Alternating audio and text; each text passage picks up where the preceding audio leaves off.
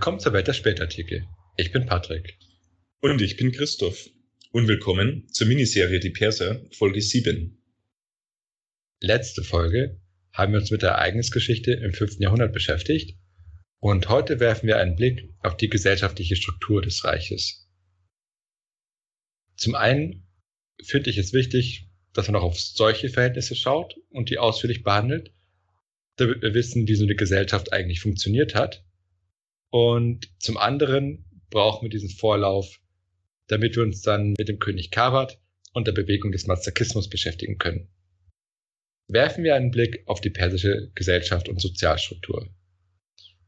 Wie ihr euch denken könnt, ist die Quellenlage gerade bei diesem Thema jetzt nicht so berauschend, denn es ist ja allgemein so, dass es schwieriger ist, die Gesellschaft zu erforschen als die Politikgeschichte.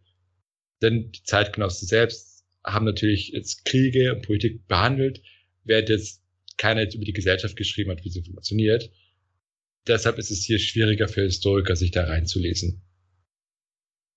Aber okay, schauen wir mal, was wir zu den Persern haben. Allgemein kann man sagen, dass die Sozialstruktur sehr konservativ war.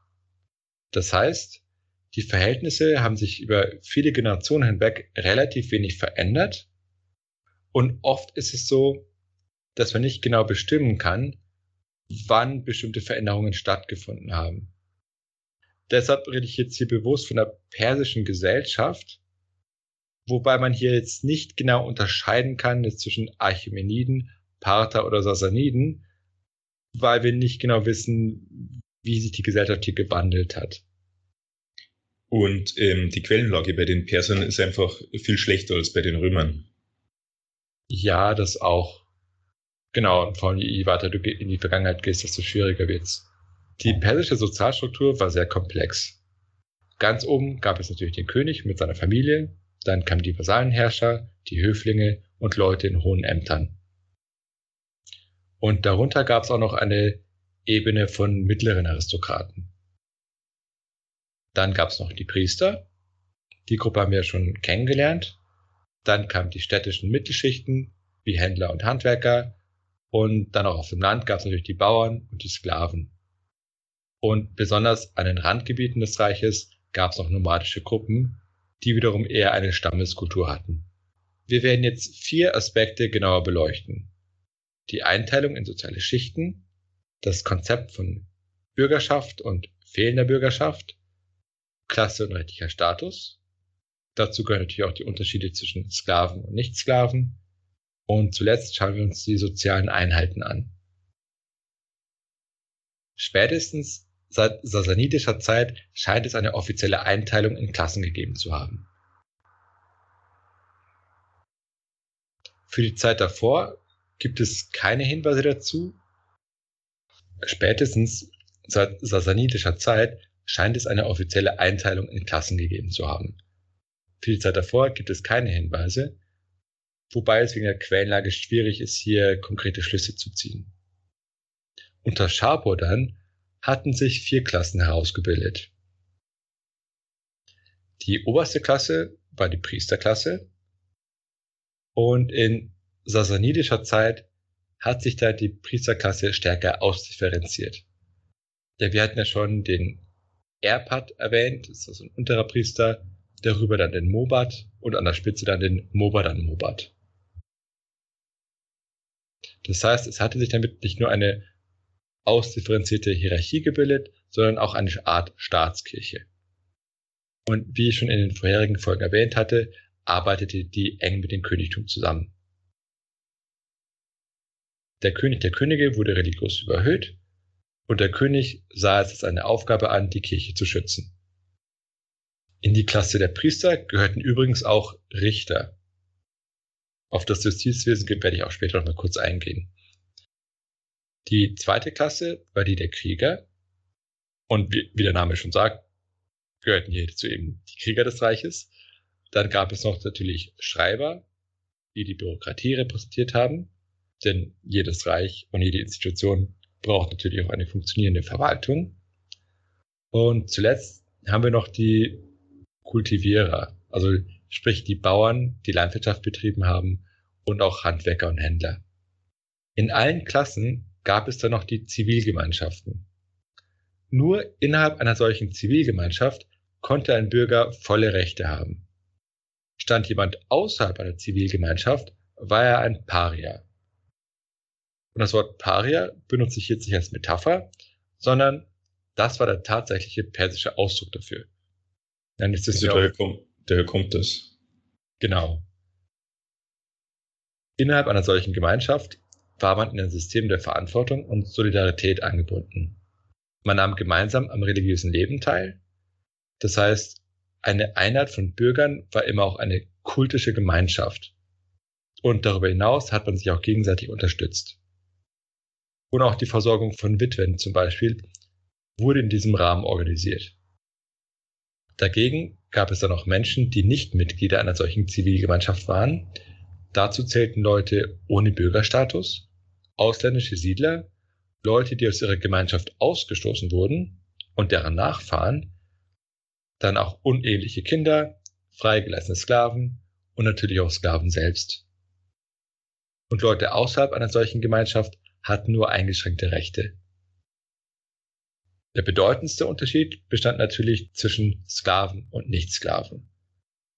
Rechtlich gesehen waren Sklaven eine Sache.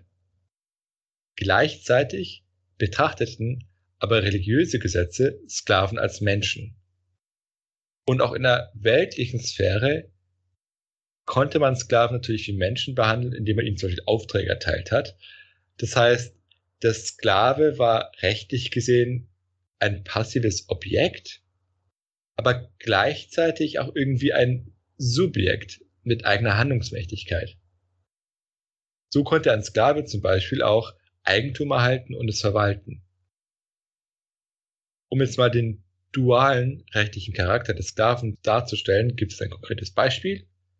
Nehmen wir mal an, ein Sklave entläuft seinem Herren und dieser Sklave geht dann zu einem anderen Mann, der sein neuer Herr wird. Jetzt konnte der alte Herr seinen Sklaven verklagen, dass er zurückkommen muss. Und interessanterweise wurde diese Klage an den Sklaven gerichtet und nicht etwa seinen neuen Herrn. Und das, obwohl ja irgendwie eigentlich der Sklave ein Gegenstand war. Ja, das heißt, einerseits war er Objekt der Klage, weil du dein Eigentum zurückhaben willst. Andererseits war er auch ein eigenständiges Rechtssubjekt. Ein Sklave konnte seinen Herrn auch auf Misshandlung verklagen, selbst auch als Zeuge auftreten, wobei seine Zeugenaussage nur gewertet wurde, wenn er zusammen mit einem vollwertigen Bürger aussagt. Wenn ein Sklave eine Familie hatte, konnten seine Familienmitglieder unterschiedlichen Herren gehören. das heißt, die Familie des Sklaven wurde nicht rechtlich anerkannt.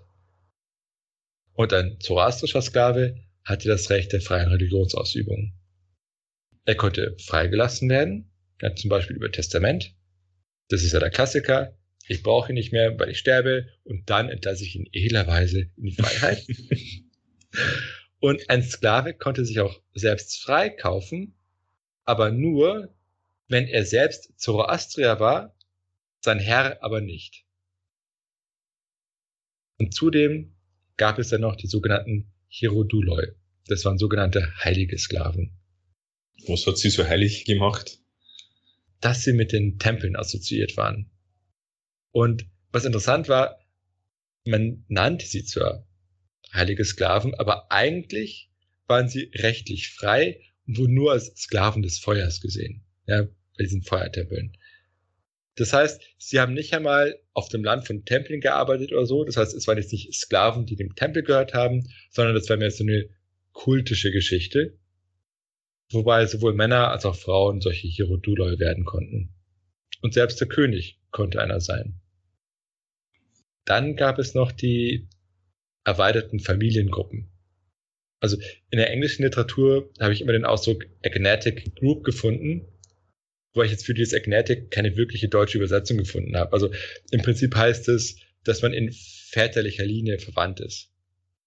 Das heißt, es geht um Familienverbünde väterlicher Linie und diese waren die kleinste Einheit der Gesellschaft. Und diese Einheiten konnten sich bis über vier Generationen erstrecken. Hier herrschte ein striktes System von Rechten und Pflichten. Die Mitglieder einer solchen Familie besaßen gemeinsame religiöse Rechte, einen gemeinsamen Familienaltar und auch gemeinsamen Besitz, der dann aufgeteilt werden konnte. Diese Familie war selbst auch Teil einer übergeordneten agnatischen Gruppe, die ihrerseits das alte Clansystem ersetzt hat. Bei den Griechen und Römern gab es sowas ähnliches auch, wobei die Griechen es dann Pratrin nannten und die Römer Gentes. Also das sind natürlich andere Gentes, als wir sie sonst besprochen haben.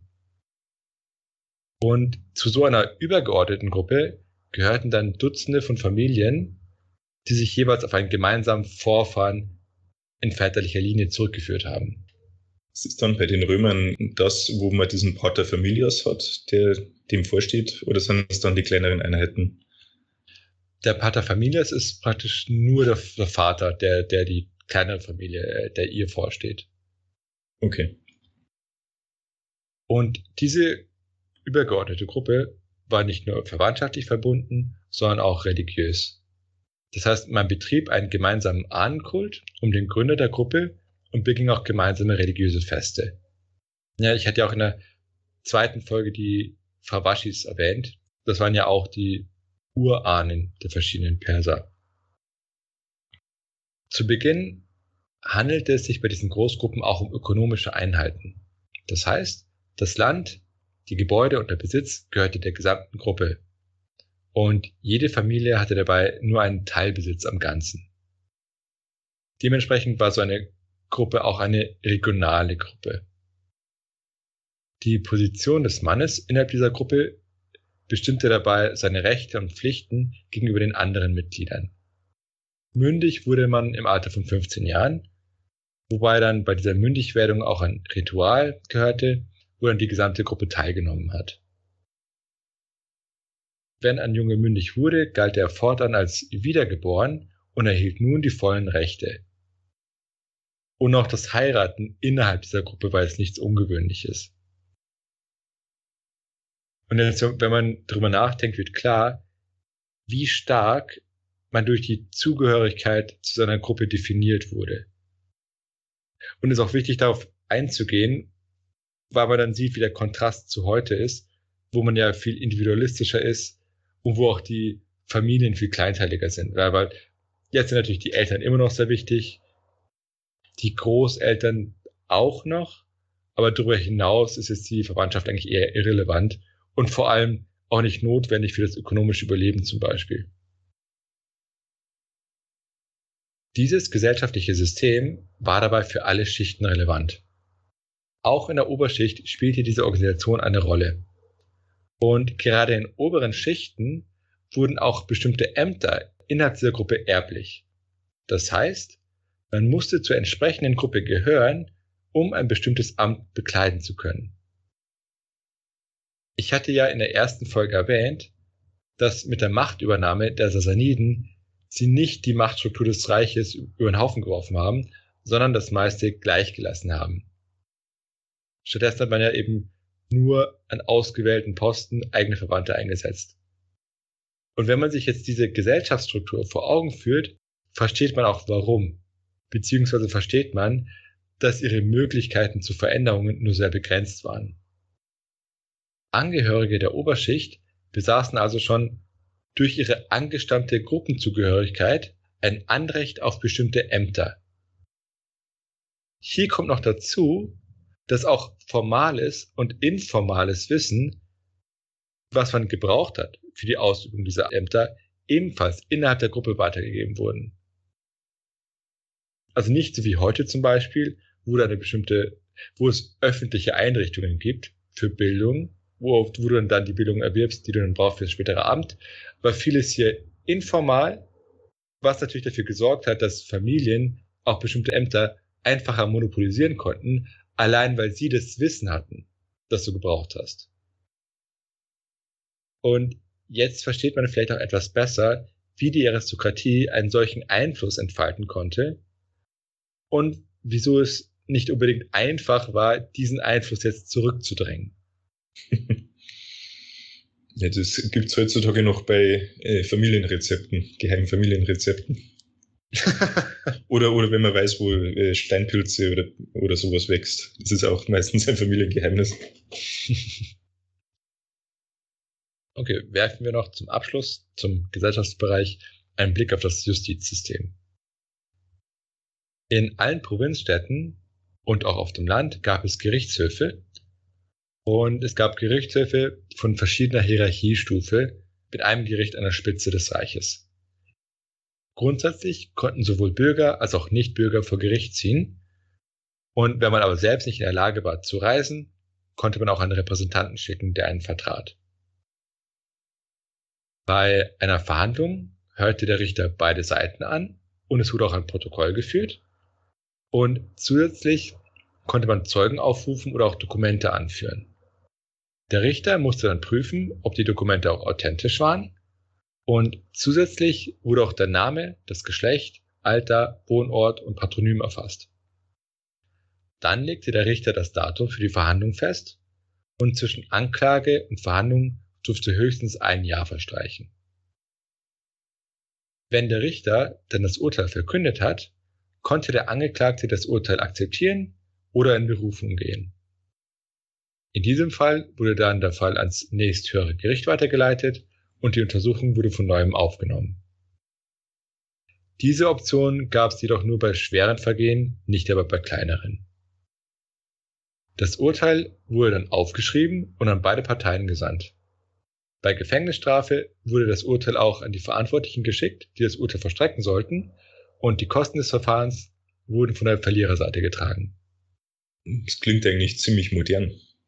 Ja, eigentlich schon. Ja, da sieht man, dass sehr viel ältere Gesellschaften nicht unbedingt immer in jeder Hinsicht so viel primitiver gewesen sein müssen. Ja, natürlich die Frage ist genau, wie diese Prozesse abgelaufen sind und so weiter. Ja, ja, das stimmt natürlich. Aber ich glaube, man sieht, wie, glaube ich, solche Strukturen sich relativ natürlich entwickeln, wahrscheinlich einfach aus den Bedürfnissen der Leute. Mhm. Okay. Das war's mit der persischen Gesellschafts- und Sozialstruktur. Und jetzt machen wir weiter mit der Regierungszeit von Kawad. Seine Herrschaft werde ich dabei in zwei Teilen darstellen.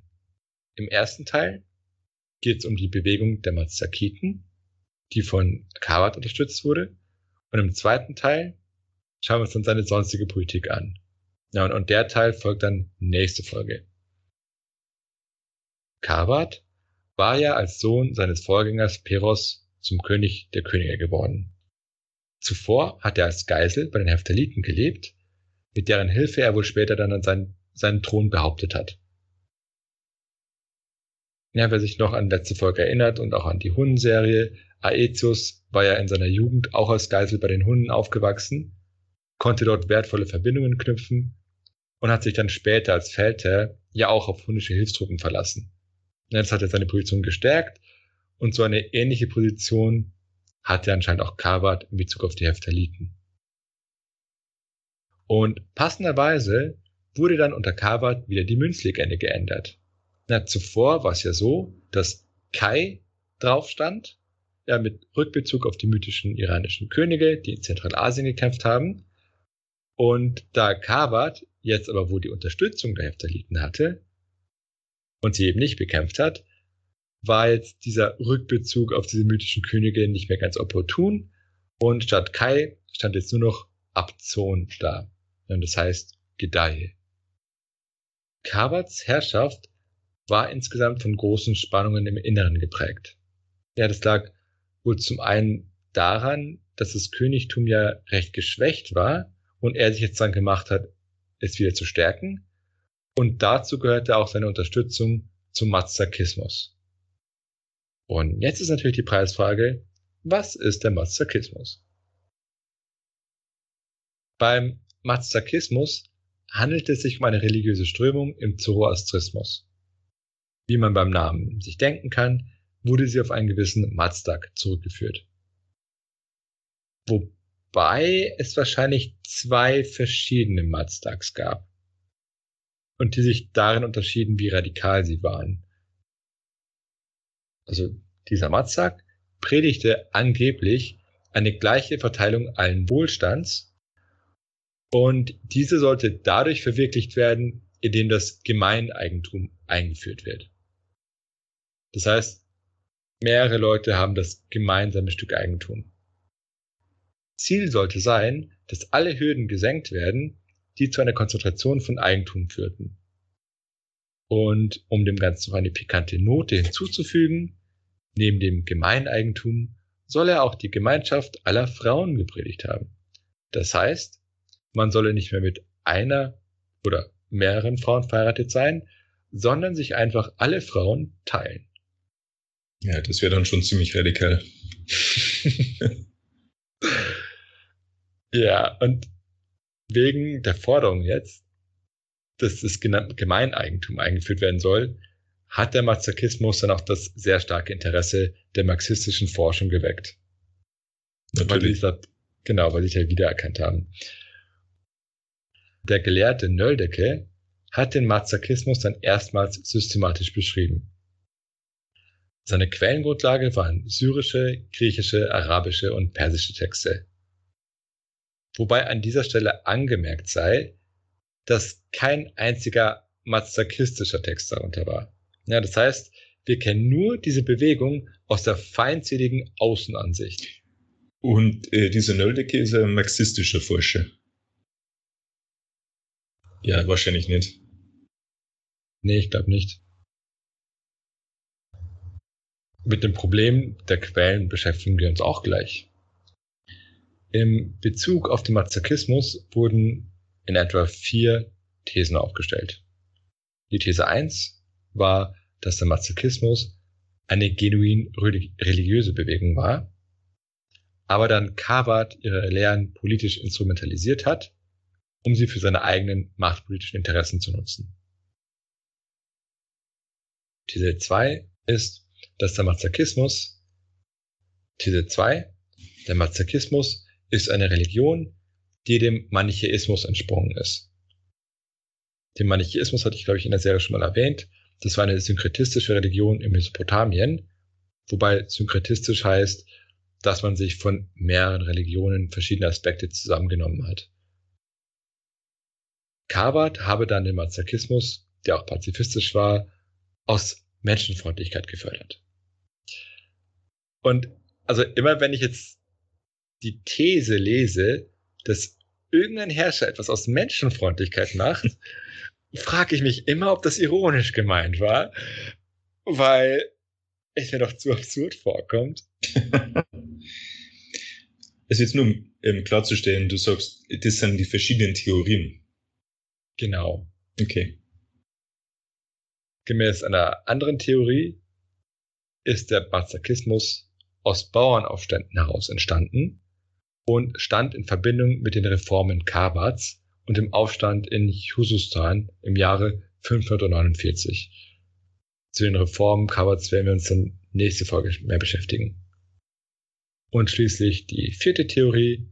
Mazdak war ein radikaler Sozialreformer, der den spezifischen Kontext der ökonomischen und gesellschaftlichen Verhältnisse des Sassanidenreiches zu denken ist.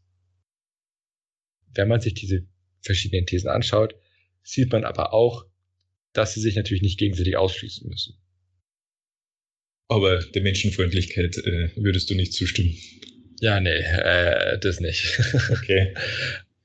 auch nicht der manichäischen These. Das, äh, das sage ich gleich warum.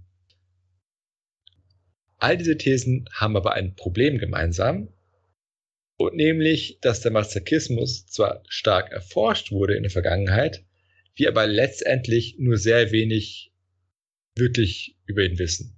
Zumindest sicher über ihn wissen. Denn wie gesagt, die Quellenlage ist sehr schlecht, weil er eben einer Damnatio Memoriae verfallen ist. Das heißt, man hat alles, was mit ihm zu tun hatte, unterdrückt. Und all unsere Quellen, die wir haben, sind halt sehr feindselig. Also in diesem Zusammenhang stelle sich jeder eine politische Position seiner Wahl vor und überlegt sich dann, wie diese Position wohl vom Gegner dargestellt wird. Und jetzt ist die Frage, wie nahe kommt diese Fremdbeschreibung jetzt der tatsächlichen Position? Interessantes Gedankenexperiment. Mhm. Aber versuchen wir jetzt mal zu rekonstruieren, was wir über diese Bewegung wissen. Die Lehre scheint im dritten Jahrhundert entstanden zu sein. Ja, das heißt, sie existierte schon vor Kawarts Zeiten und laut christlichen Quellen handelte es sich dabei um eine Abzweigung des Manichäismus. In anderen Quellen hingegen wird sie als heretische Version des Zoroastrismus gesehen. Vor allem in zeitgenössischen Quellen, zur Zeit Mazdaks, wird betont, dass Mazdak beansprucht hat, den Zoroastrismus gereinigt zu haben und den Avesta interpretiert zu haben. Ja, der Avesta, das war ja die Sammlung der Lehren von Zarathustra. Wahrscheinlich war der Mazdakismus also eine zoroastrische Bewegung. Die Zuschreibung zum Manichäismus kam wahrscheinlich daher, dass der Manichäismus sehr viele Elemente aus dem Zoroastrismus übernommen hat. Deshalb haben dann die Christen damals die Ähnlichkeit zwischen Mazdakismus und Manichäismus gesehen. Das lag aber eben daran, dass der Manichäismus Elemente aus dem Zoroastrismus hatte und der Mazdakismus wiederum eine Variante des Zoroastrismus war. Und was noch hinzukommt, ist, dass Christen den Begriff Manichäer auch als polemischen Kampfbegriff benutzt haben und im Prinzip jede Gruppe als manichäisch bezeichnet haben, die sie als heretisch angesehen haben. Das heißt, es gab auch Christen, die andere Christen als manichäer bezeichnet haben. Und warum sollen sie sich da für die Feinheiten interessieren, wenn sie genau. sowieso nicht mit den Lehren einverstanden sind? Genau. Und was jetzt gegen die These spricht, dass der Mazakismus eine Form des Manichäismus ist, ist die Tatsache, dass ja Kavat keine manichäische Religion hätte anerkennen können. Denn das Selbstverständnis des größten Teils der persischen Gesellschaft und ja auch des Königtums selbst war ja zoroastrisch. Ja, schauen wir ja nur auf die Münzen. Und auch bei den Münzen von Kavat ist auf der Rückseite eben immer der Feueraltar abgebildet. Das heißt, der Mazakismus wurde als zoroastrisch wahrgenommen. Und unter dem König Kabat hatte dann die politische Unterstützung bekommen. Jetzt stellt sich die Frage, wofür konkret der Mazakismus alles stand. In den islamischen Quellen wird meist ein stereotypes Zeugnis abgegeben. Dabei konzentrieren sich die muslimischen Quellen vor allem auf die Moralphilosophie. Der Autor Ta-Alibi erklärte, dass Mazdak gelehrt habe, dass Gott die Mittel der Lebensversorgung auf Erden platziert hat, damit die Menschen sie unter sich gleich verteilen. Und zwar auf eine Art und Weise, dass niemand mehr hat, als ihm zukommt. Aber die Menschen taten einander Unrecht und strebten danach, einander zu beherrschen. Die Starken haben dann die Schwachen besiegt und nahmen sich dann den exklusiven Besitz von Lebensunterhalt und Eigentum. Deshalb sei es notwendig, dass man von den Reichen nimmt und es den Armen gibt, sodass alle gleich an Wohlstand werden. Wer auch immer ein Übermaß an Eigentum, Frauen oder Gütern hat, hat nicht mehr Recht daran als Arme. Und ein anderer Autor hat ihm hinzugefügt, Menschen werden von fünf Dämonen von der Rechtschaffenheit gebracht. Neid, Zorn, Rache, Begierde und Gier.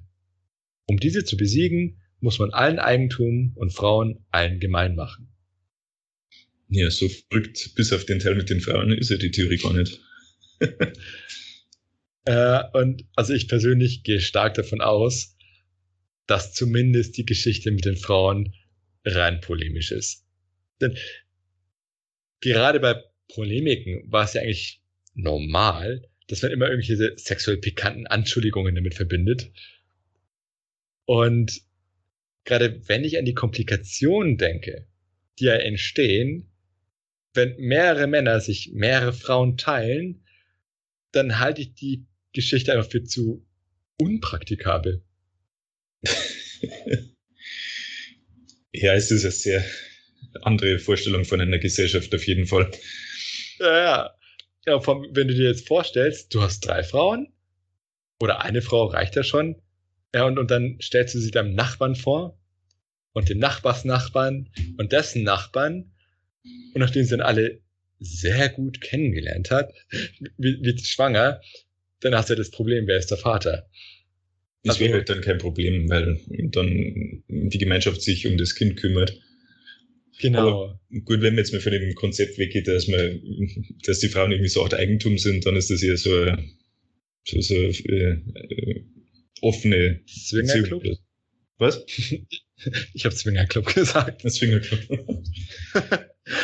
Im Prinzip schon. Es ist natürlich die Frage, wie zufrieden jetzt alle mit der, mit der Konstruktion sind. Ich meine, ob es den Leuten wirklich egal ist, dass niemand Bescheid weiß, wer jetzt der Vater ist. Also, schwierig. Wir müssen es ja sowieso nicht diskutieren, weil das ist ja die Polemik. Stimmt. Ja, ja. äh, mein Argument wäre ja, dass die, die Schwierigkeit äh, ein Hinweis dafür ist, dass es eine Polemik ist und nicht wirklich, was er gelehrt hat, weil du es halt gar nicht umsetzen kannst. Mhm.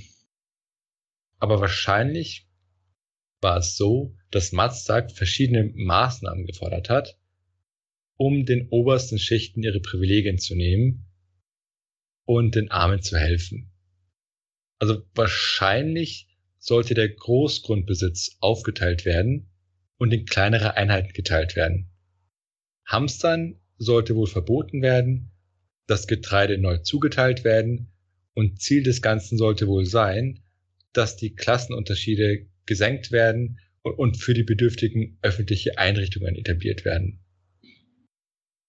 Es ging Mazdak wahrscheinlich darum, ein Übermaß an Ressourcen zu verhindern. Und das bezog sich eben nicht nur auf Besitz, sondern auch auf Frauen, denn im Perserreich gab es Polygamie. In der Regel wird es wahrscheinlich so gewesen sein, dass natürlich nur Männer aus der Oberschicht mehrere Frauen hatten. Ich hatte auch zum Beispiel im Zusammenhang mit Königen schon erwähnt, dass einige da mehrere Frauen hatten. Aber wenn man jetzt überlegt, dass einige Männer mehrere Frauen hatten, dann heißt es natürlich, dass andere Männer wiederum leer ausgehen müssen. Ja, allein zahlenmäßig. Also es gibt wenige Männer wegen Militär und Kriegen. Ja, die Frage ist, wie stark. Äh, hm. Aber man kann es schwierig. nicht verkritisieren. Ja, genau. Also welche Maßnahmen es aber konkret im Mazakismus gab, muss man sich aus verstreuten Quellen aus späterer Zeit rekonstruieren. Also man kann zum Beispiel so vorgehen, dass man sich die Maßnahmen von Kabats Nachfolgern anschaut, die die Reformen bekämpft und rückgängig gemacht haben und da versuchen abzuleiten, was diese Reformen jetzt wirklich beinhaltet haben.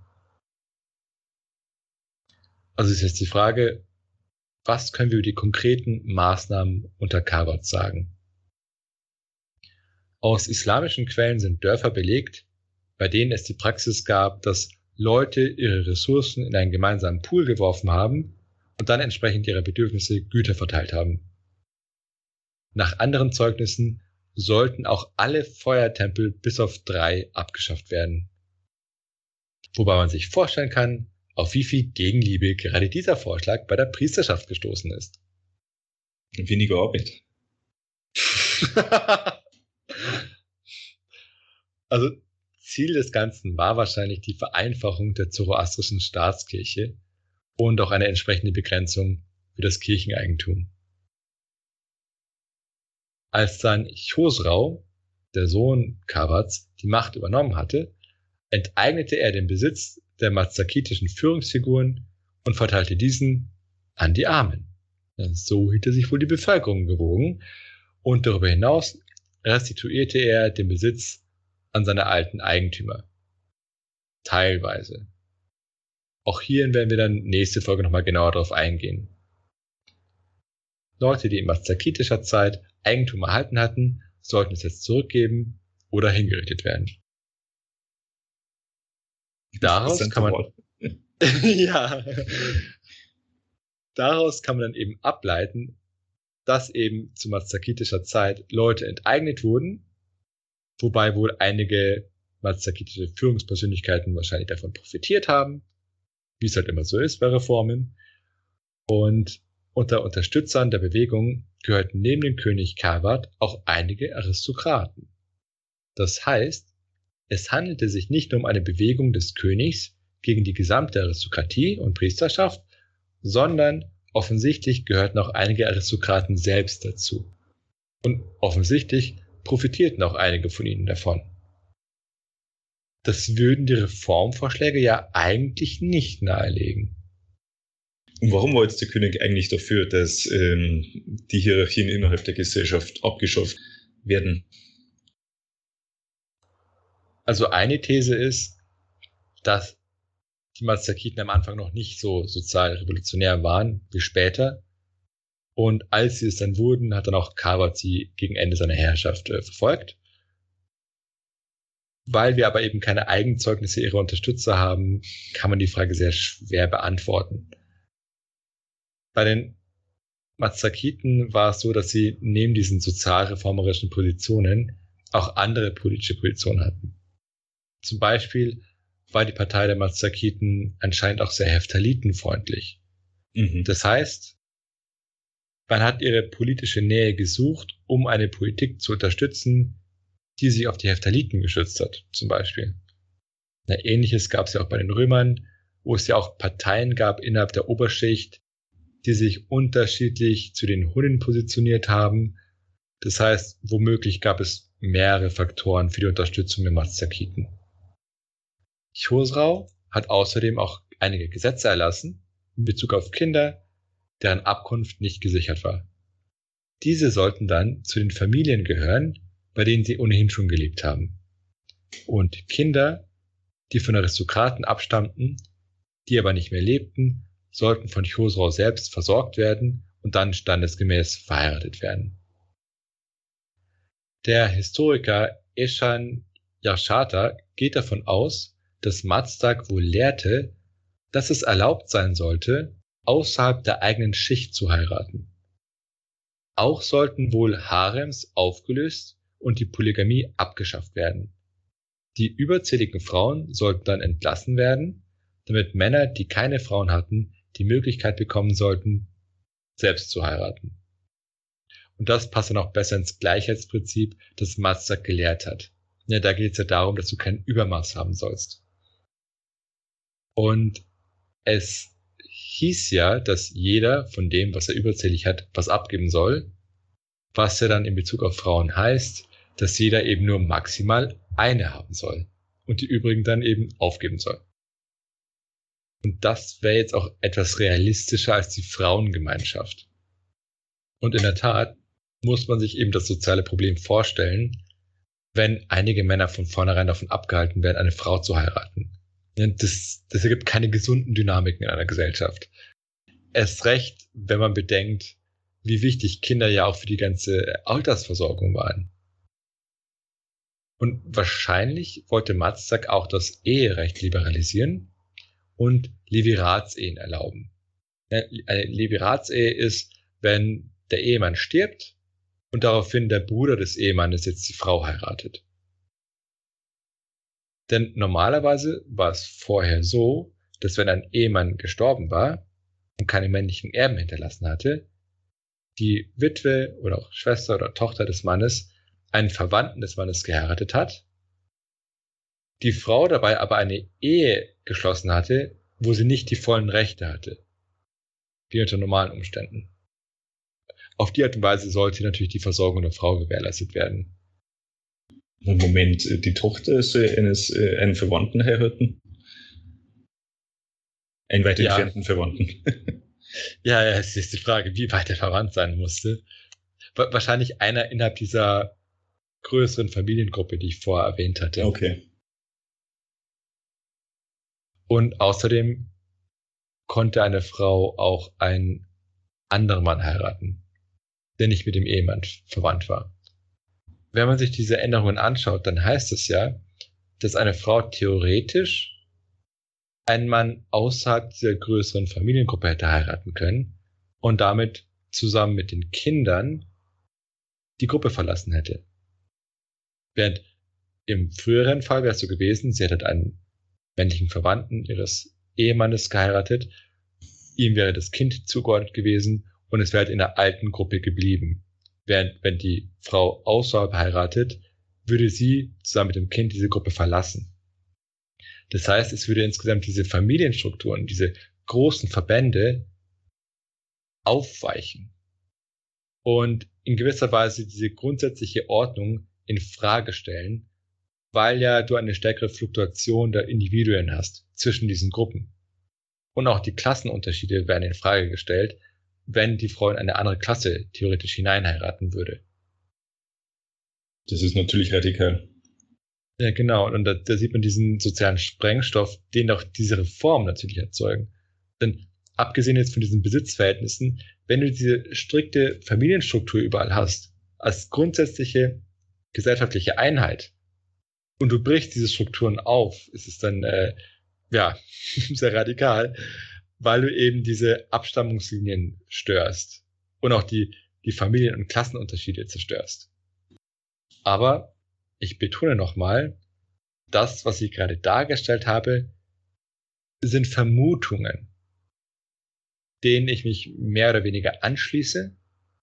Es gibt aber auch andere Stimmen, das muss man auch erwähnen. Der Historiker Börm zum Beispiel hält es durchaus für realistisch, dass Mazdak wirklich die Frauengemeinschaft gelehrt hat. Und er argumentiert, dass es ja ohnehin schon die Vielweiberei gab und dass man dann das Weiterreichen der eigenen Frau innerhalb des eigenen Standes als Art der Gastfreundlichkeit angesehen haben könnte. Aus welchem, aus welchem Zeitraum kommt jetzt der Historiker Böhm? Äh, das ist ein moderner Historiker, aber ja. Benutzt er den Ausdruck Vielweiberei? Ja, das muss ich nochmal nachschauen. Ah, ah, das ist gar nicht so ähm, ungewöhnlich. Vielweiberei oder auch die Weibergemeinschaft habe ich auch gelesen, statt Frauengemeinschaft. Aber ja, ich, ich, ich sage ganz klar, dass ich diese These jetzt nicht sehr überzeugend fand. Denn wieso sollte ein Mann, nur weil er mehrere Frauen hat, die jetzt mit anderen teilen? Ich meine, Polygamie ist ja keine Zuhälterei. Und ich meine, man denkt ja an Leute, die ein Harem haben zum Beispiel, die haben ja auch nicht ohne Grund ein Haremswächter, ja. Aber naja. Gut, das war jetzt seine These. Die Aber wie Wirklichkeit. ja, sehr gastfreundlich. ähm, aber wie dem auch sei, was auch immer die Mazakiten jetzt genau gelehrt haben, gegen Ende der Herrschaft von Kavat wurde Mazak hingerichtet und die Mazakiten verfolgt. Sie mussten deshalb in den Untergrund fliehen und konnten sich dort wohl bis in die ersten islamischen Jahrhunderte halten. Und deshalb haben wir auch natürlich muslimische Texte, die sich mit ihnen auseinandersetzen, weil offensichtlich noch in muslimischer Zeit diese Gruppierungen rumgelaufen sind. Wobei sie dann später in islamischer Zeit Churaimiten genannt wurden. Wobei es nicht ganz klar ist, ob es sich hier um eine Weiterentwicklung gehandelt hat oder um eine Neugründung der Bewegung. Und hinter dieser letztendlichen Verfolgung der Mazakiten steckte wahrscheinlich der Kronprinz Chosrau, der dann ihre Verfolgung in seiner eigenen Herrschaft weitergeführt hat. Aber damit beschäftigen wir uns dann nächste Folge. Okay. Das war's dann mit der Folge zur persischen Gesellschaft und dem Mazakismus. Ich hoffe, es hat euch gefallen. Und ihr könnt euch ja selbst überlegen, was für tolle soziale Reformen euch einfallen würden. Und ansonsten lasst doch ein Like da oder einen Kommentar oder ein Trinkgeld. Ansonsten bis zur nächsten Folge. Bis zur nächsten Folge.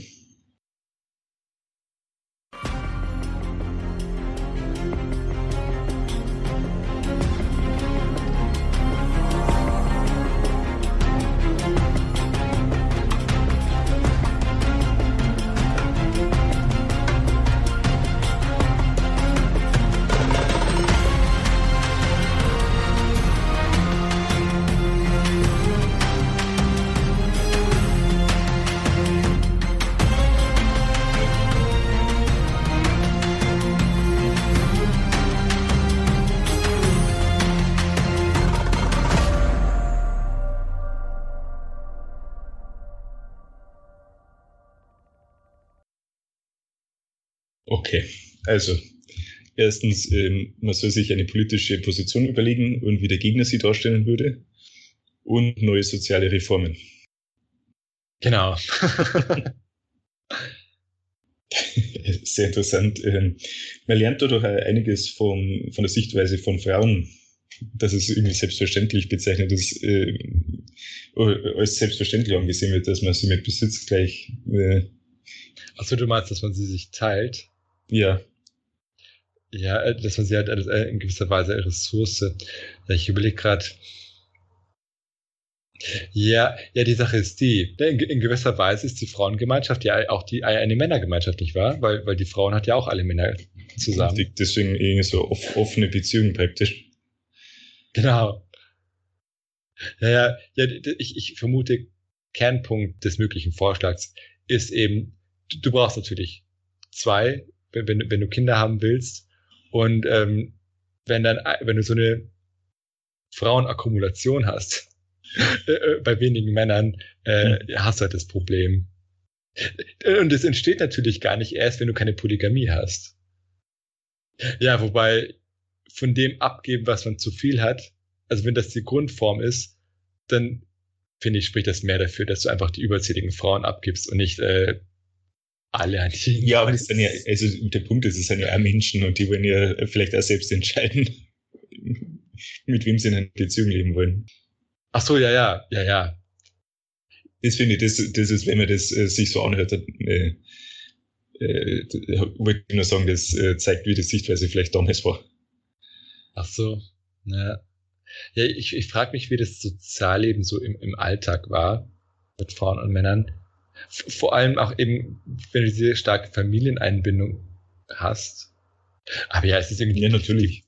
Die, Forschung ist zu komisch. Vor allem, die Sache ist ja die, wenn du jetzt, ähm, wenn du wirklich, die Frage ist, wer lebt zusammen? Äh, eigentlich müsste es, müsste es ja, müsste ja jeder irgendwie mehrere Betten zur Verfügung haben und dann schläft man mal dort und mal dort, oder? Und dann irgendwie, das, das geht aber dann nur in der, wenn die Leute ziemlich nah beieinander leben. Ja, ansonsten kannst du diesen Partnerwechsel nicht ständig vollziehen. So. ja, weil ist ja die Frage, okay, wenn du jetzt ein, ein was ich, mittelgroßes Stück Land hast, das dann vielleicht gemeinsam von, was ich, fünf Familien bewirtschaftet wird. Ja, aber ich, ist die Frage, wie, wie organisiert man das mit, mit, naja, also wie gesagt, ich, ich halte es für eh, für, für eine Polemik. Wenn auch natürlich für eine lustige.